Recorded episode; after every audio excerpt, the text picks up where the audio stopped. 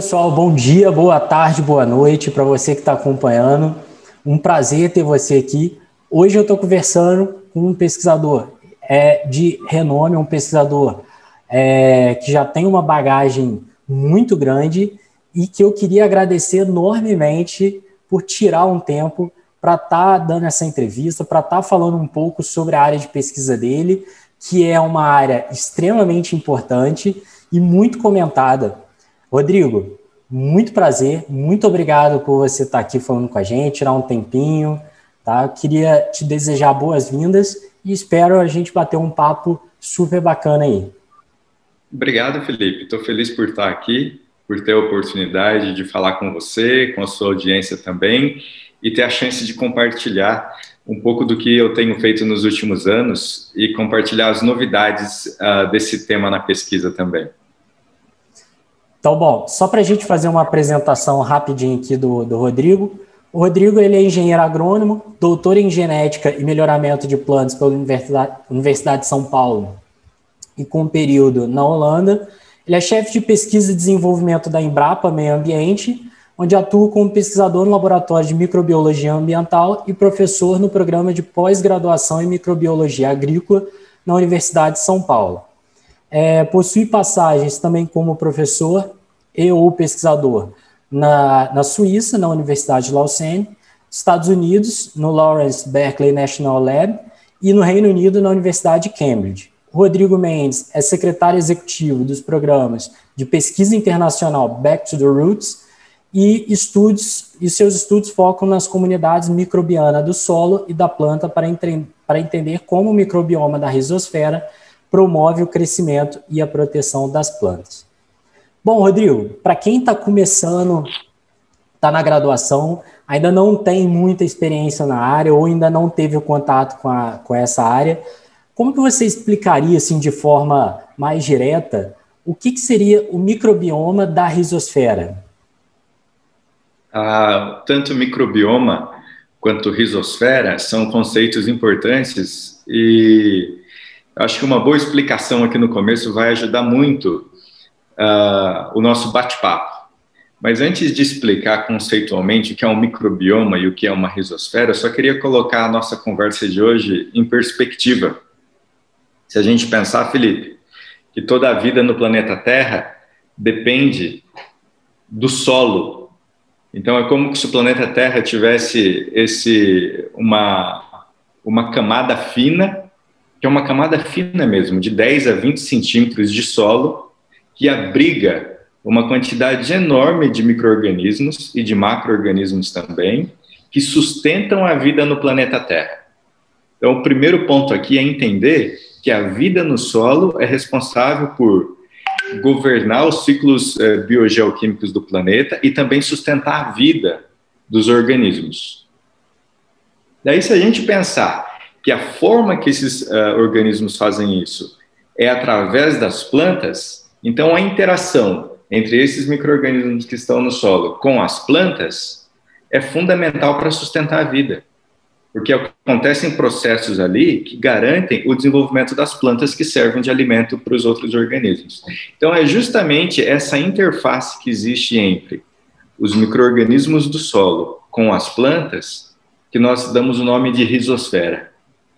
Eu, conceitualmente, se olhar um livro, o conceito de risosfera, ele, ele é descrito da seguinte forma, risosfera é o solo no entorno das raízes que é diretamente influenciado pelos exudados da planta. Então, quando a planta libera compostos no solo, ela transforma esse solo do ponto de vista nutricional, do ponto de vista físico e do ponto de vista biológico. E esse lugar especial, que a gente vai conversar é, sobre ele hoje, nós chamamos de risosfera. E o outro termo da sua pergunta é microbioma, Tradicionalmente, se a gente pegar os livros de microbiologia, a gente sempre vê o termo microbiota. Né? Com o advento de técnicas de sequenciamento, e alguns pesquisadores dizem que essas técnicas de sequenciamento, metagenômica, metatranscriptômica, foi como se o microscópio tivesse sido reinventado, porque aumentou nossa capacidade de olhar a diversidade de micro-organismos nesses ambientes, uh, foi também amplificado esse conceito de microbiota. Microbiota, tradicionalmente, a gente usa para nomear as espécies que estão num determinado lugar. O microbioma, ele, ele traz junto do conceito quem está lá e o que eles estão fazendo, juntamente com os compostos que eles produzem. Então, o conjunto de micro-organismos, seus genomas, os seus compostos e as suas funções que estão num determinado nicho, nós chamamos de microbioma. Então, sobre o que a gente vai falar hoje é exatamente sobre esse conjunto, é, essa diversidade imensa de micro-organismos que habitam o solo bem próximo das raízes das, das plantas, que nós chamamos de rizosfera. Rodrigo, e assim, e qual seria a importância dos estudos, a importância, assim, se a gente pensar numa aplicação mais prática, dos estudos relacionados a esse campo? É, o que a gente tem aprendido, Felipe, é que as plantas, até certo ponto, elas dependem dos micro-organismos para sobreviverem. Isso é verdade não só para as plantas, mas para os outros organismos também, inclusive para nós. Nós dependemos de micro-organismos para sobreviver. Então, eu tenho alguns exemplos da natureza que são bem, bem fáceis de entender, como, por exemplo, os ruminantes. Os ruminantes têm uma associação com o microbioma do rumen deles é, de dependência. Eles comem fibras, as fibras mais complexas, o corpo do ruminante, né, o genoma do hospedeiro, não tem uh, genes que produzam enzimas capazes de metabolizar essas fibras e eles contam ajuda, contam com a ajuda do microbioma do rumen. Então eles dependem dos microrganismos para fazer a digestão das fibras. Então é como se os seres eles terceirizassem parte do serviço de algumas funções que são essenciais para ele. Então essa é a importância, é entender qual é a contribuição dada pelos microrganismos na sustentação do crescimento, do desenvolvimento e da manutenção da saúde do hospedeiro. Então, à medida que a gente entende esses mecanismos, a gente consegue explorá-los de maneira mais eficiente para melhorar o crescimento, o desenvolvimento e a saúde do hospedeiro. Sabe, Felipe, eu gosto muito de comparar é, o microbioma da risosfera com o microbioma do nosso intestino. Porque existem vários é, paralelos é, que podem ser feitos entre esses dois sistemas que aparentemente são completamente diferentes. A gente está falando de uma planta crescendo no solo, a gente está falando de um humano com seu sistema digestivo, que são sistemas bem contrastantes, mas quando a gente olha para as funções do microbioma, a gente percebe várias similaridades. Vou citar alguns aqui para você, é, e, e daí isso começa a revelar qual a importância da gente entender esses mecanismos. Bom, se a gente olhar os dois sistemas, os dois são sistemas abertos. É claro que a planta no solo é um sistema muito mais aberto do que o sistema digestivo, mas o sistema digestivo é, humano é aberto também, tem uma entrada e uma saída, então tem um trânsito de, de alimento e um trânsito de micro-organismos. Esses dois sistemas, eles têm nichos caracterizados por uh, quantidade de água, por quantidade de oxigênio e pelo pH, que são fatores que determinam a constituição de uma comunidade microbiana. Então, dependendo do lugar, do ponto do sistema digestivo, ou dependendo do lugar é, na risosfera, se está mais próximo às raízes secundárias, mais próximo é, do topo do solo, lugar mais longe, existe uma variação no pH existe uma variação na quantidade de água e existe também um gradiente de oxigênio. Então, tudo isso acaba determinando ou configurando a comunidade microbiana nesses dois ambientes. E é interessante notar também que esses dois lugares, em humanos, sistema digestivo e a risosfera nas plantas, são os lugares, é, são superfícies com uma alta concentração de micro-organismos. Então, a gente, se a gente fizer as contas, a gente chega em, em, em números que a gente tem mais microorganismo, células microbianas no nosso corpo, do que células humanas no nosso corpo. Para a planta, é a mesma coisa. A gente tem mais células microbianas associadas à planta do que células vegetais na planta. Então, a gente pode dizer que a gente é mais microorganismo do que humano. E isso é que deu título àquele livro uh, ah, 10% Humanos, que trata sobre o microbioma humano. E com, e com o estudo e o entendimento do papel desses microbiomas em relação ao hospedeiro, a gente observou duas coisas também. Uma delas é que o, o microbioma ele varia dependendo do estágio de desenvolvimento do hospedeiro.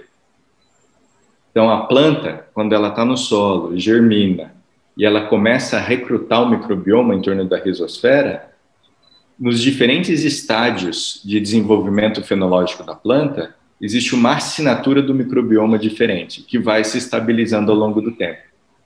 E a mesma coisa acontece com a gente. Ah. Né? Quando nós nascemos, então já existe aí um impacto. Se nós nascemos de parto natural ou de cesariana, devido à inoculação do microbioma, já tem uma diferença que tem implicações até na vida adulta. Depois a gente pode dar mais detalhes sobre isso.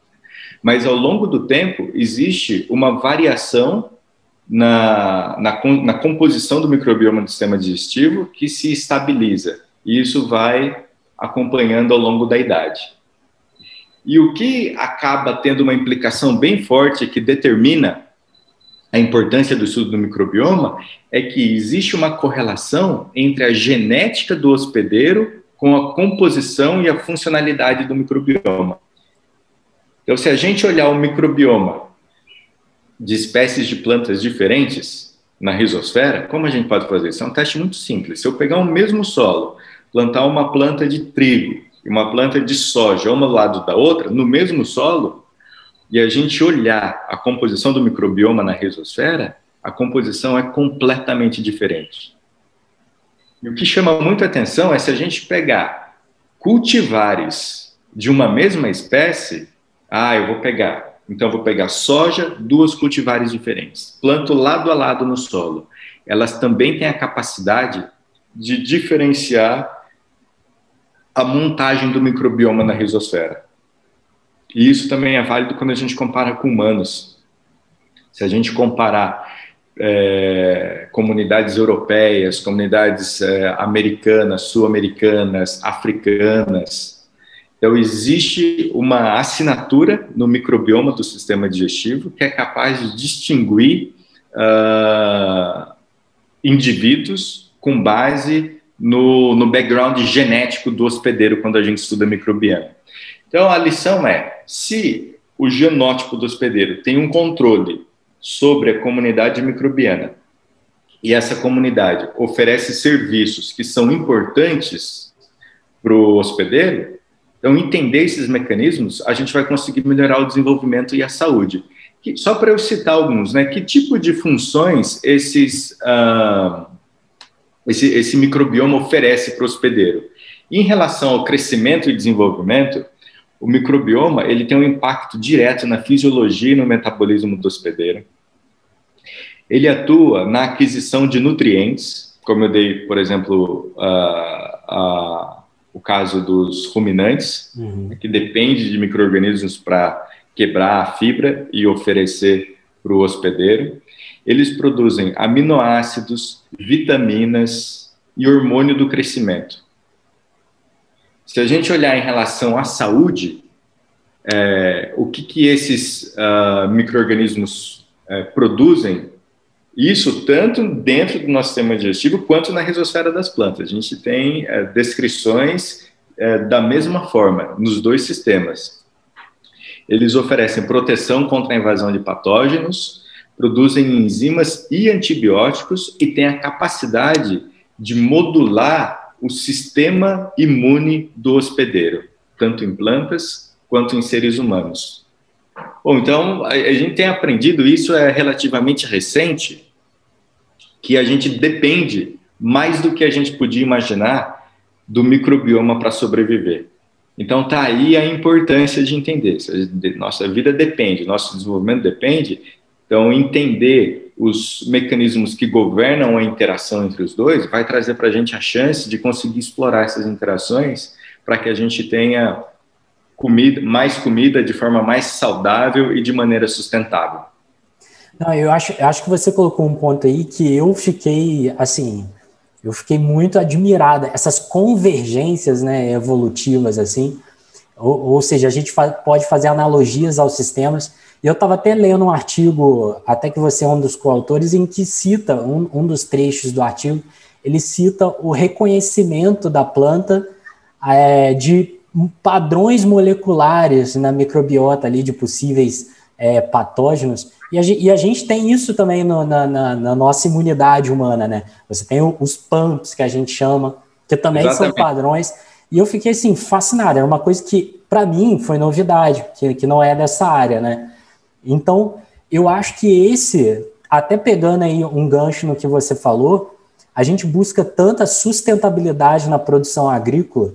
Eu acho que esse é um caminho muito interessante para se ir, porque você respeita toda a biodiversidade, né? E você cria mecanismos, aí até você pode me corrigir se eu estiver falando errado, cria mecanismos para uma agricultura mais sustentável, onde ao invés de você optar para a escolha de um defensivo ou de algum outro produto químico, você pode realizar o manejo do solo.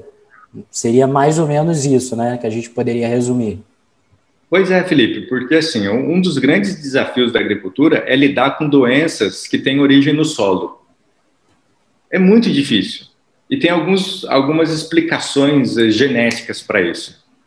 Se a gente olhar, por exemplo, doenças da parte aérea da planta, que são bem conhecidas, a gente tem vários exemplos de como se dá a, essa interação entre a planta e o patógeno, uh, como se dá a resistência da planta é, que são governadas por poucos genes, e é por isso que às vezes essa resistência é quebrada. Mas quando a gente busca a correlação genética de, de plantas é, que são resistentes a doenças de solo, a gente tem poucos exemplos. E daí há muito tempo, um fitopatologista é, muito famoso, americano, ele, ele fez uma sugestão. Isso foi antes dessa era de sequenciamento em massa, da gente entender os padrões moleculares ele disse assim: ah, talvez debaixo do solo a planta use um sistema diferente para se defender da, de doenças. Então não tem essa, essa, a planta não usa essa defesa direta dos genes da planta comunicando com o patógeno. Ela pode fazer uma defesa indireta, que é como ela se comunica através do microbioma da rizosfera e arma o microbioma da rizosfera para se defender contra a invasão de patógenos. E esse foi um dos, dos, dos temas que eu estudei bastante, viu, Felipe? Para entender como que as plantas se defendem de doenças que vêm do solo de maneira natural, porque isso tem um impacto direto naquilo que você mencionou. Então, já é difícil a gente manejar culturas para fazer defesa de doenças de solo. E, e, por exemplo, doenças fúngicas, a gente teria que usar fungicidas, usar moléculas químicas. E isso tem um impacto no balanço do microbioma que está no solo. Então, será que a gente conseguiria, entendendo o mecanismo de defesa natural da planta, explorar esse mecanismo para fazer com que a nossa dependência de químicos seja diminuída e a gente consiga explorar essa defesa natural? Eu tentei responder é, essa pergunta nos últimos anos. Eu vou contar resumidamente para você o que, que acontece quando uma planta é ameaçada por um patógeno de solo nas raízes. Uma história resumida é assim, Felipe. Se eu, e esse exemplo que eu vou dar para você é com a gente fez os experimentos com sementes de beterraba. A gente pegar uma semente de beterraba e colocar no solo, e no solo também a gente colocar é, um patógeno, Nesse caso, um fungo chamado Rhizoctonia solane, que é um patógeno de várias outras é, espécies agrícolas importantes, como, por exemplo, batata. Então, à medida que uma semente é, germina no solo, é, a semente começa, ela primeiro ela puxa água e dispara o processo de germinação. E ela começa já a liberar alguns compostos químicos no seu entorno e já vai sinalizando para os fungos e bactérias que estão ali na vizinhança no solo e começa a formar uma comunidade. Então ela já carrega com ela microrganismos, que é o que a gente chama de espermosfera, os microrganismos que já estão nas sementes, e daí ela conversa quimicamente com os que estão no solo e começa a organizar uma, uma comunidade, a planta germina e cresce. Mas ao mesmo tempo que o microbioma que está ali no solo é avisado que tem uma planta é, crescendo ali na vizinhança, o patógeno que pode estar dormente no solo, ele também entende essa linguagem química. E ele germina e começa a crescer em direção ao sistema radicular da plantinha de beterraba para infectar. Então, ela infecta, causa uma necrose, impede o, a translocação de água e a plântula tomba. É um sintoma que a gente chama na agricultura de dumping off. Então, ela tomba, morre e acaba com o seu é, cultivo. Só que alguns uh, pesquisadores observaram que em alguns solos a plantinha não morria. A despeito de ter o fungo, de ter a planta suscetível, o fungo não conseguia infectar e matar a planta. Então, eles deram para esses solos o nome de solos supressivos. São solos que conseguiam é, suprimir a infecção, suprimir o ataque do fungo. Então, a gente investigou isso usando todas essas técnicas moleculares mais recentes. É, fazendo o sequenciamento do metagenoma do microbioma da risosfera, sequenciamento da planta, metatranscriptômica, que é o sequenciamento do RNA, do que é expresso durante a interação, e várias outras análises para é, sugerir um modelo de como isso acontece. Então, voltando à história, continuando. A plantinha está germinando no solo, o fungo começa a crescer em direção à planta. Quando a planta percebe a presença do fungo, a gente ainda não sabe se é só proximidade do fungo ou se o fungo necessariamente precisa é, encostar na planta. A planta, ela reconhece a, a uma comunicação do ácido oxálico produzido pelo patógeno e dispara uma reação, ela tem um rearranjo no padrão de exudados que faz duas coisas. Ela altera a composição do microbioma da risosfera, ela aumenta a abundância de alguns grupos bacterianos e ela ativa algumas funções dentro desses grupos bacterianos, incluindo a produção de antibióticos.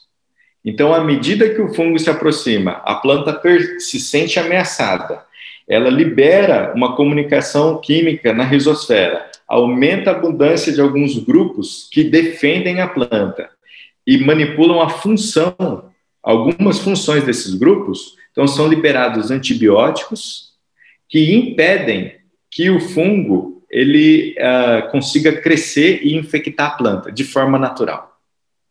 Então, isso é o que a gente chama de supressão natural.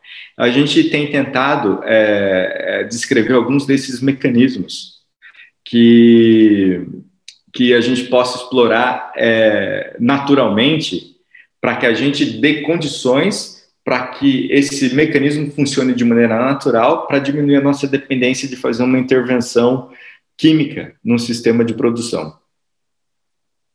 Olha, achei muito fascinante enquanto você falava e fiquei lembrando de uma experiência que eu tive na época de graduação.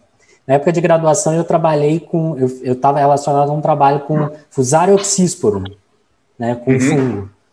E aí a gente, na época, eu não, não, não pensava sobre, sobre essa questão do microbioma. A gente estava tentando fazer justamente um manejo de solo para ver o impacto disso né, na, na, infecção por Fusarium oxísporum em feijões, no caso. Né? Uhum. E a gente fez o um manejo de solo com tentando ver as dosagens de cálcio ali. E, uhum. e, eu fiquei impressionado com que, às vezes, essas modificações levam a um sucesso, a um, a um melhor é, combate da, da, planta. E agora, eu, você falando enquanto é, da, da questão desse microbioma, já me veio tudo na mente, né? Voltando, é, foi, foi assim, pensando em tudo que pode, pode ser feito, o campo de pesquisa vasto que tem pela uhum. frente. E, e essa é, questão. Pode falar. A gente, a gente tem estudado também essa relação entre o feijão comum e o fusário. E, e a gente tem encontrado resultados assim muito interessantes sobre como que se dá a defesa da planta. Que na verdade o que a gente faz é, é a gente pegou vários feijões com diferentes níveis de suscetibilidade ao fusário, uhum. para ver se aqueles que são resistentes dependem ou não do microbioma da risosfera. E só para contar para você de forma resumida, tem uma das análises que a gente faz para entender o microbioma da risosfera, que a gente busca entender correlações entre os micro-organismos que estão na risosfera. É uma análise de, de network.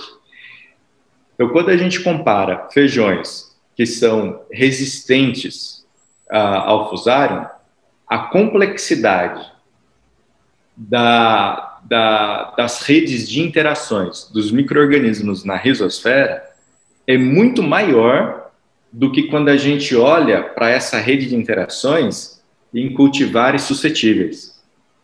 Então, isso sugere o quê? Que os feijões que têm a capacidade de lidar melhor com o fusário, ou são mais tolerantes ao fusário, conseguem orquestrar a montagem do microbioma da risosfera de tal maneira que dificulta a invasão do patógeno. Então, se isso é verdade, isso nos leva a pensar o quê? Ah, melhoramento genético, principalmente para a resistência a doenças de solo, não pode negligenciar é, a participação do microbioma do solo.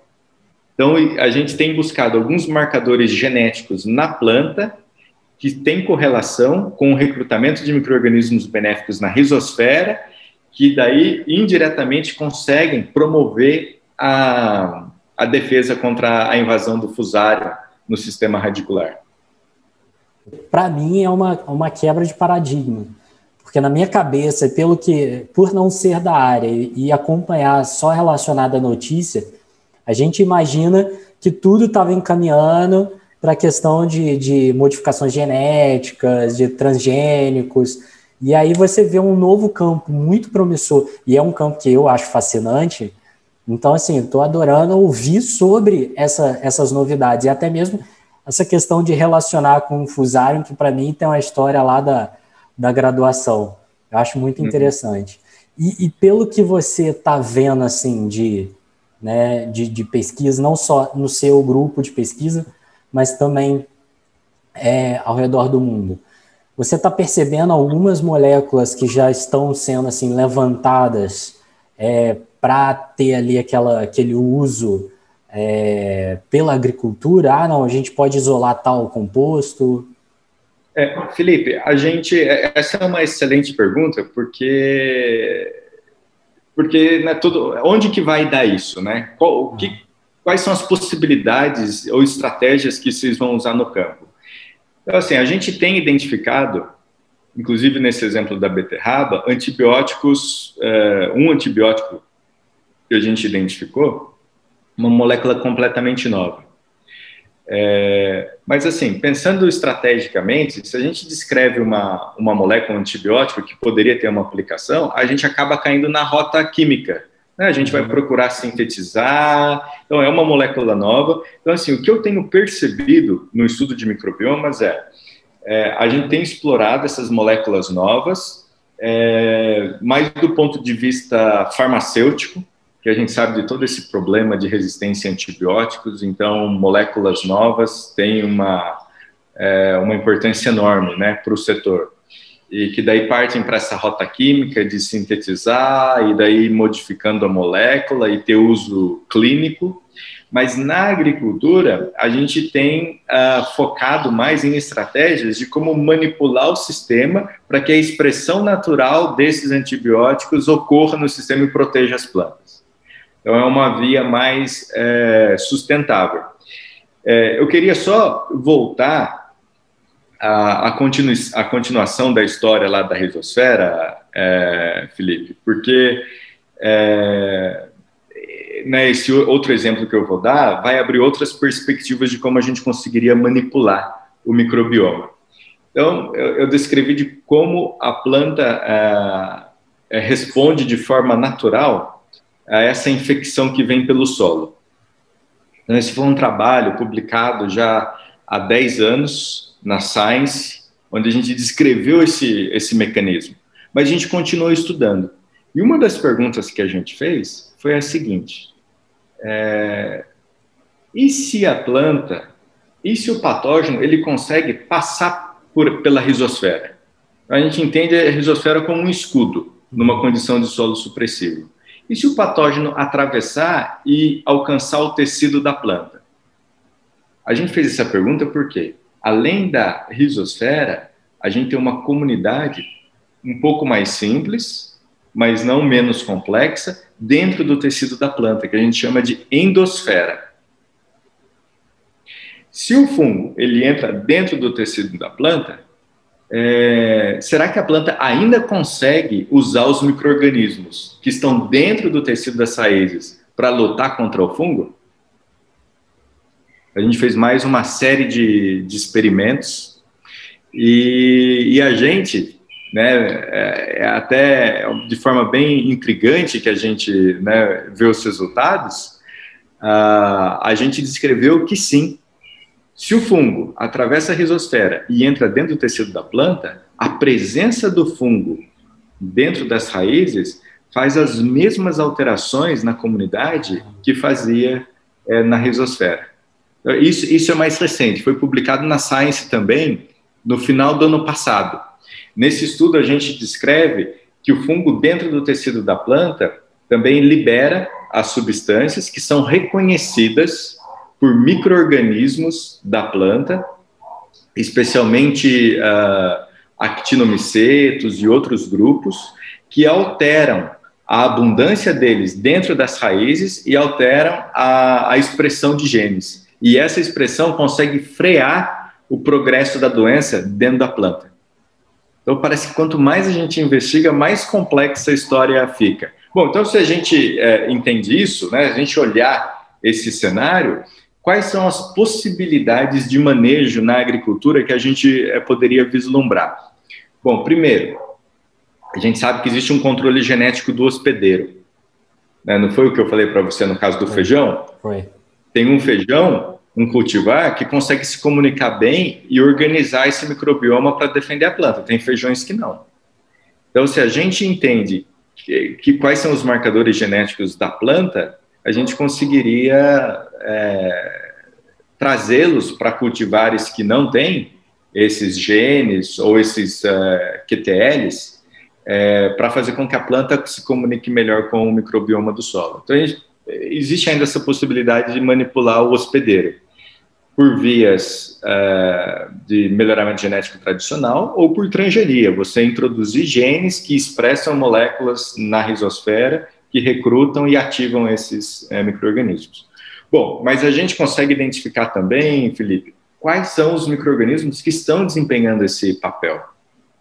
Então, se a gente sabe nomear ah, esse grupo de bactéria ou esses fungos, a gente pode, se for possível, cultivar e introduzi-los no sistema.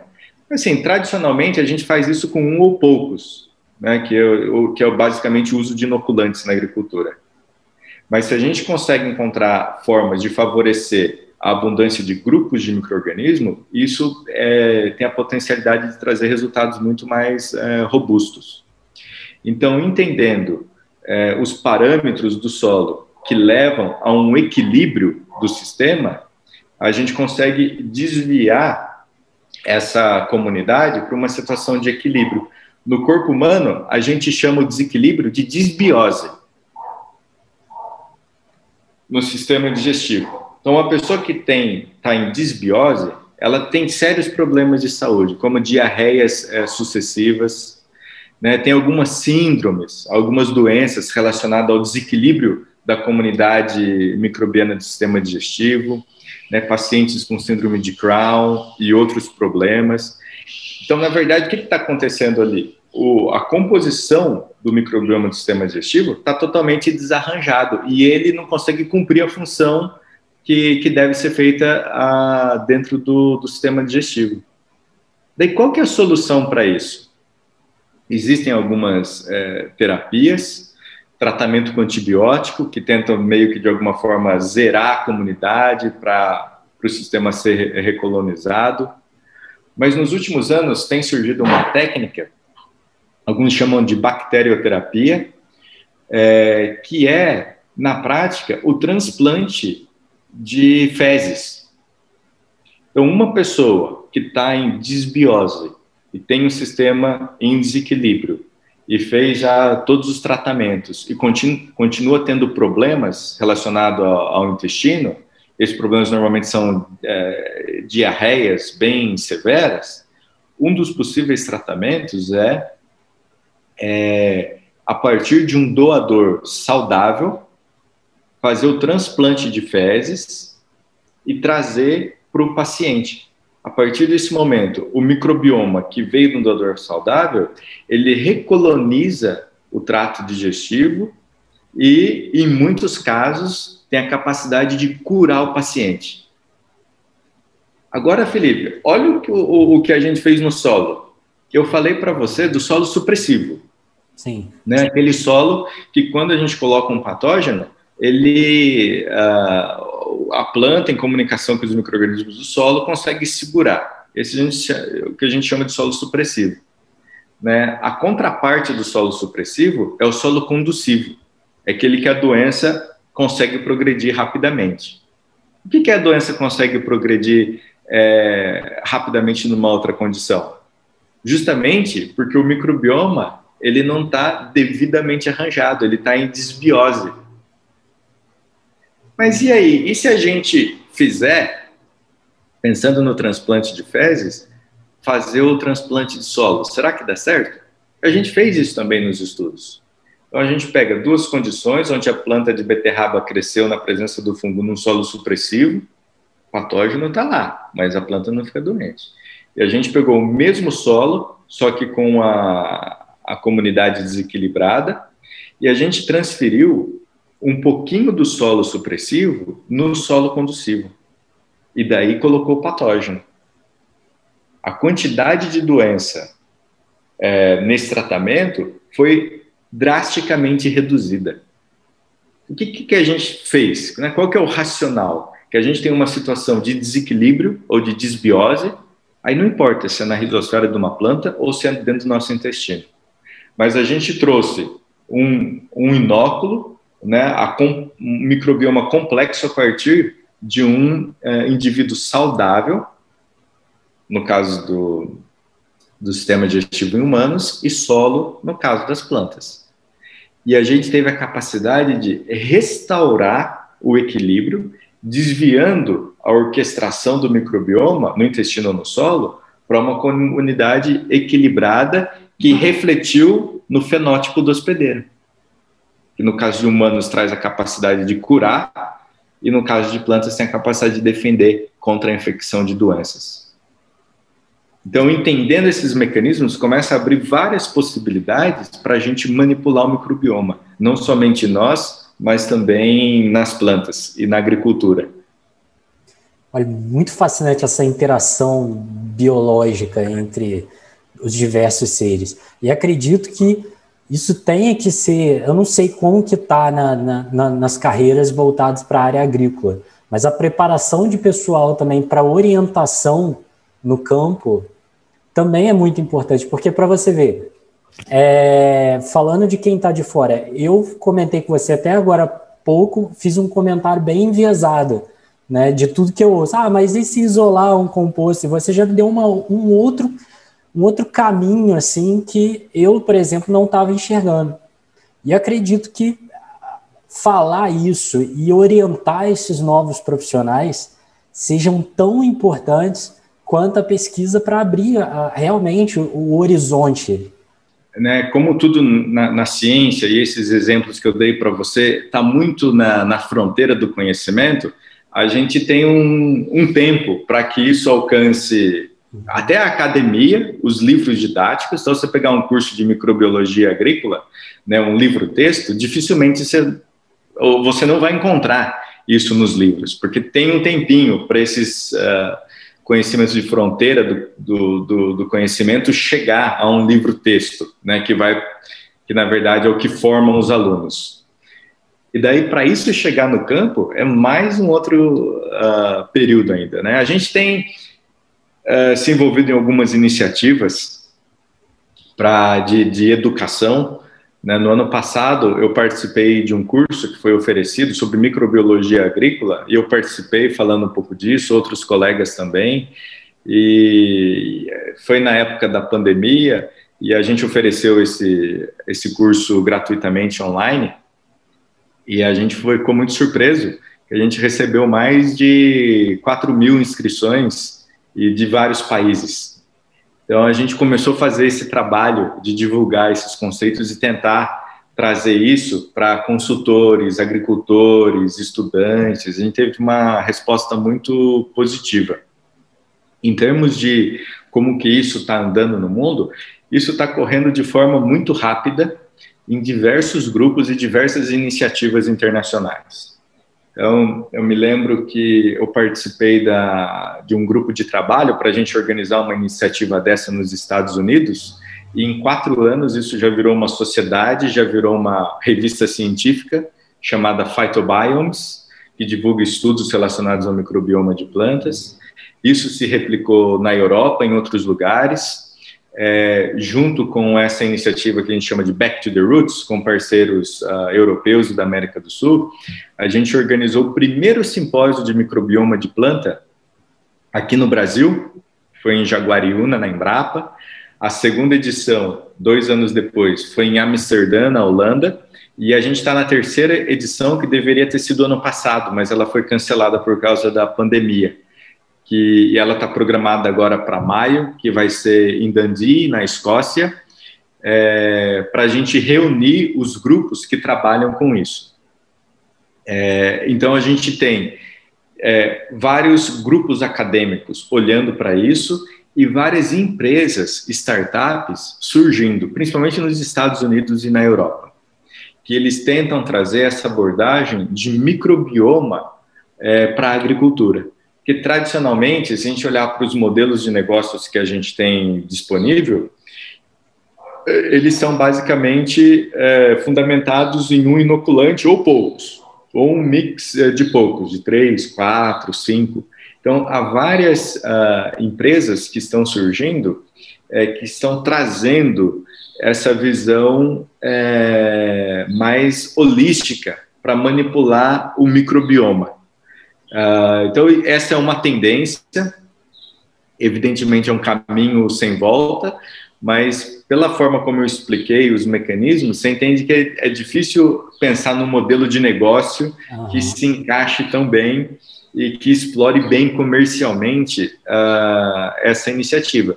Mas existem vários grupos uh, trabalhando com isso. Uh, isso acaba levando a gente, viu, Felipe, a a, a uma outra questão, uh, que é o seguinte: se tudo que a gente falou aqui é relacionado à dependência da planta em relação a, ao microbioma do solo uh, é verdade, isso levou a gente a pensar no seguinte: mas e aí, como que era isso com os ancestrais das plantas? Porque hoje a gente tem os sistemas de produção, predominantemente monocultivos grandes, é, e as plantas, se a gente comparar as plantas, as cultivares modernas, que a gente compra hoje no mercado, com as suas ancestrais, elas são completamente diferentes do ponto de vista genético e do ponto de vista fenotípico. Se a gente pegar o milho, por exemplo, os ancestrais do, do milho, a gente tinha cada grãozinho embrulhado por uma palha. Né? Na prática, como que a gente ia lidar com isso? Uma mutação ao longo do tempo transformou isso. Né? Hoje a gente tem as plantas que é, vão para a senescência de maneira uniforme. Então a gente pode colher um campo de uma vez só. Antigamente tinha uma variabilidade enorme, então isso impossibilitava a gente é, colher grandes campos de uma vez. É, outro problema é que as plantas entravam em senescência e jogavam os grãos no chão. Então, se você plantasse uma, uma, uma planta, você tinha que ficar de olho, para senão você ia perder. Hoje, as plantas que a gente tem, elas mantêm o, os grãos. E aí isso permite que a gente organize sistemas de, de, de produção. Então, o que, que a gente fez? Com o processo de domesticação. Domesticação é quando uh, O, nós fomos lá na floresta, em condições naturais, nativas, identificamos as espécies comestíveis, trouxemos para multiplicar na aldeia, começamos a selecionar materiais. Isso é domesticação. Como que o processo de domesticação e mais recentemente de melhoramento genético impactou uh, essas plantas? A gente sabe que do ponto de vista genético, a gente estreitou a variabilidade genética desses materiais, a gente focou a energia desses materiais para encher grãos. A gente, num sistema de, de cultivo moderno, a gente dá o que a planta precisa em termos nutricionais, em termos de água, a gente cuida bem da planta, ou seja, a gente aliviou a pressão de seleção em cima dessas interações com, com o microbioma. E agora a gente fala, mas e aí, será que esse processo de domesticação e melhoramento genético, ele minou a capacidade da planta em conversar quimicamente com o microbioma do solo? Essa que é a iniciativa Back to the Roots. Hum. A gente tem, para dar o exemplo de algumas culturas, a gente é, tem trabalhos com feijão. A gente foi lá, um dos centros de origem genética e diversidade do feijão é nos Andes, na Colômbia. Então, a gente foi lá nos Andes da Colômbia, é, em, em, área nativa de feijão, escolhemos alguns materiais junto com o pessoal do CIET, que tem uma coleção de mais de 30 mil feijões diferentes. Escolhemos ancestrais, materiais modernos, é, crescemos esses materiais em solo nativo e a gente começou a observar isso, que os materiais ancestrais têm uma melhor capacidade de organizar o microbioma na risosfera. A gente fez a mesma coisa para trigo, que tem o centro de origem e diversidade genética lá no Paquistão, na Turquia. Pegamos os materiais ancestrais de lá e comparamos com os materiais que a gente tem aqui no Brasil. Quando a gente cresce esses materiais no solo e olha para a comunidade microbiana, a gente vê que a interação é muito mais complexa nos materiais ancestrais. Então, a gente tem acumulado recentes evidências de que os materiais ancestrais eles tinham que lidar com essas é, situações no ambiente nativo. Então, não tinha ninguém oferecendo, né, numa floresta, é, fosfato é, prontamente disponível para a planta. Não tinha, né? Entregando nitrogênio. A planta tinha que, de alguma forma, pegar o nitrogênio da atmosfera. É, as leguminosas faz isso com uma associação simbiótica ah. dentro de um nódulo. É, outras plantas, as gramíneas, também conseguem aproveitar esse, esse, nitrogênio. A associação é diferente, os fixadores têm vida livre, não formam nódulos, mas eles também, é, a planta também se comunica com os, o microbioma do solo para tirar o nitrogênio da atmosfera.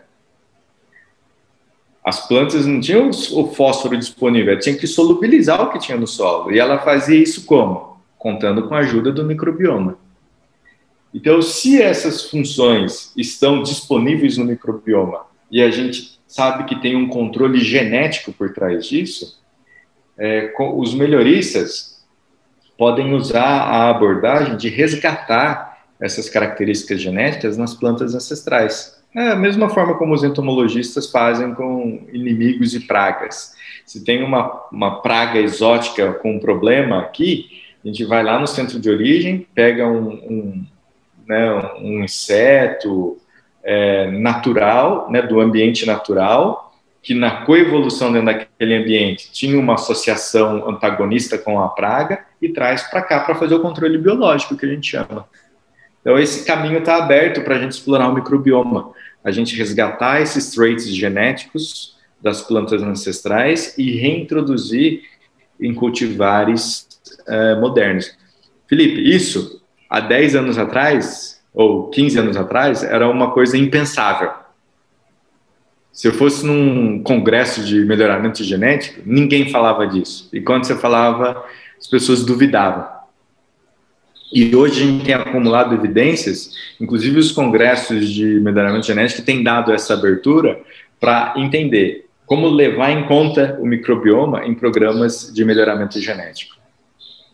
É o que a gente fala, né, da, da, da importância dos estudos relacionados à biodiversidade, relacionada às interações biológicas.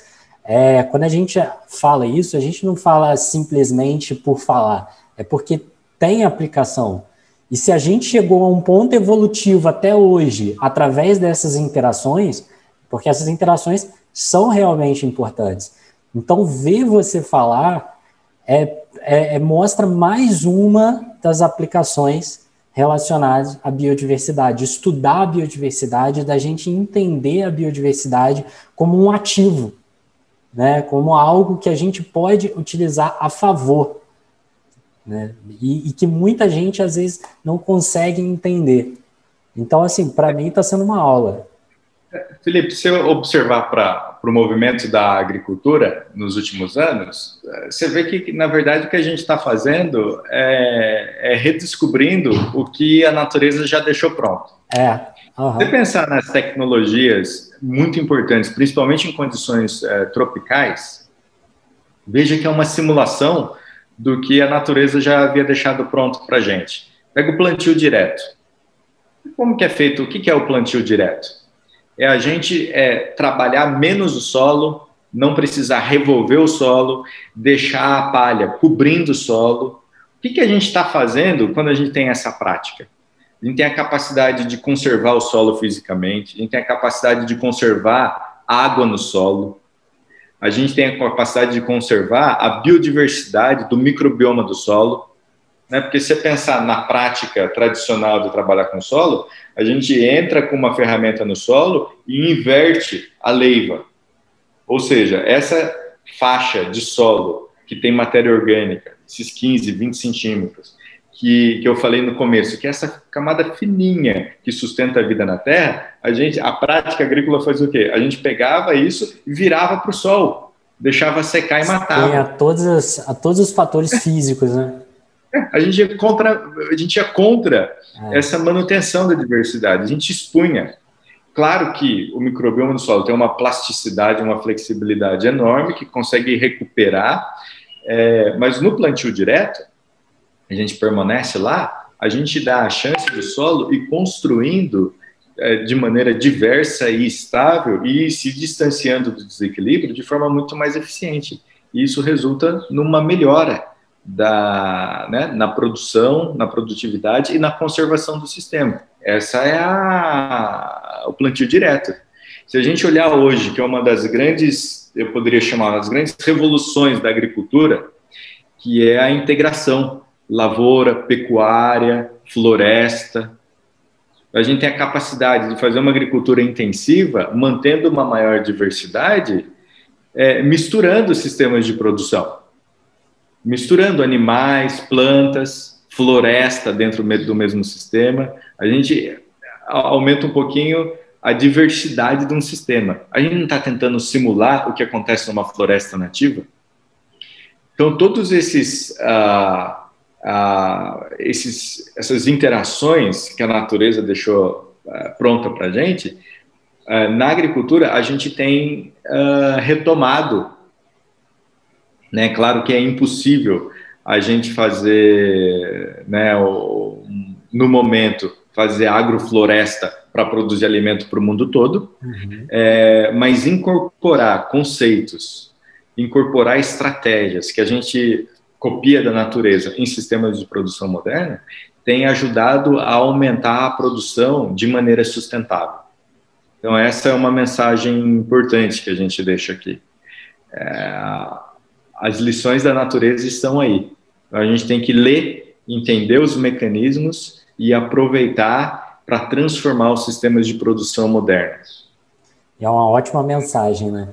E assim, para quem gostou dessa área, para quem está na graduação, vai ouvir essa entrevista, gostou dessa área, qual que é a dica que você daria, assim, profissionalmente para a pessoa se especializar? Ah, é, essa é uma área é multidisciplinar. Uhum. Então, é, eu sou agrônomo de formação, mas é, essa área está aberta para biólogos, para químicos, para bioinformatas, porque todo esse avanço ele não seria possível se não, se não existisse essa inteligência computacional e algoritma por trás. existe um componente extremamente importante no avanço desse conhecimento, que são as ferramentas de bioinformática. Uh, então, existem uma, uma, uma convergência, inclusive, de, de fisiologistas de planta que, tradicionalmente, nunca levaram em conta os micro-organismos, né? olhavam o genoma da planta e só o genoma da planta. A gente tem exemplos de líderes é, cientistas expoentes no mundo em microbioma que, no começo da carreira, eles eram fisiologistas de planta. Uh, então, é uma área multidisciplinar que acomoda um, uma diversidade enorme de profissionais. E o começo é buscar, dentro dos cursos de graduação, disciplinas relacionadas a esse tema. Então, é, eu acho que vai, nos cursos de pós-graduação isso é comum, mas na graduação não é comum, né, porque a gente tem a grade curricular da biologia, da agronomia, que não levam em conta ainda é, os conhecimentos do microbioma. Uh, então, a gente pode encontrar isso em cursos de pós-graduação, ou fazer a disciplina como ouvinte para né, abrir um caminho, uh, e entrar em contato com esses grupos que, como eu falei para você, estão espalhados é, e, e, são uh, dirigidos por professores ou pesquisadores da área de química, da área de, né, de informática, da área da agricultura, da área da biologia, que é onde a fronteira do conhecimento tem sido é, expandida no Brasil e no mundo. É, é muito bacana você ouvir falar isso, a transdisciplinariedade, né? A conversa entre carreiras diferentes. E, Rodrigo, teria alguma, algum contato que você queira deixar para quem está ouvindo? Ou só entrar na Embrapa mesmo? É bem fácil, é bem fácil me encontrar, mas o meu, o meu nome é Rodrigo Mendes e o meu e-mail é rodrigo.mendes@embrapa.br. Mas se digitar no Google Rodrigo Mendes Embrapa, os meus contatos vão aparecer. Uh, eu ficaria feliz em poder dar alguma dica, ajudar, é, ou ter outras oportunidades de trazer esse conhecimento de forma mais acessível para os alunos de graduação, para os profissionais e os alunos de pós-graduação. Ótimo. Rodrigo, queria te agradecer. A entrevista foi excelente, muito aprendi muito e espero que realmente que esse esse ramo de pesquisa ganhe mais força e ganhe mais visibilidade nos próximos anos. Mais uma vez, muito, muito obrigado.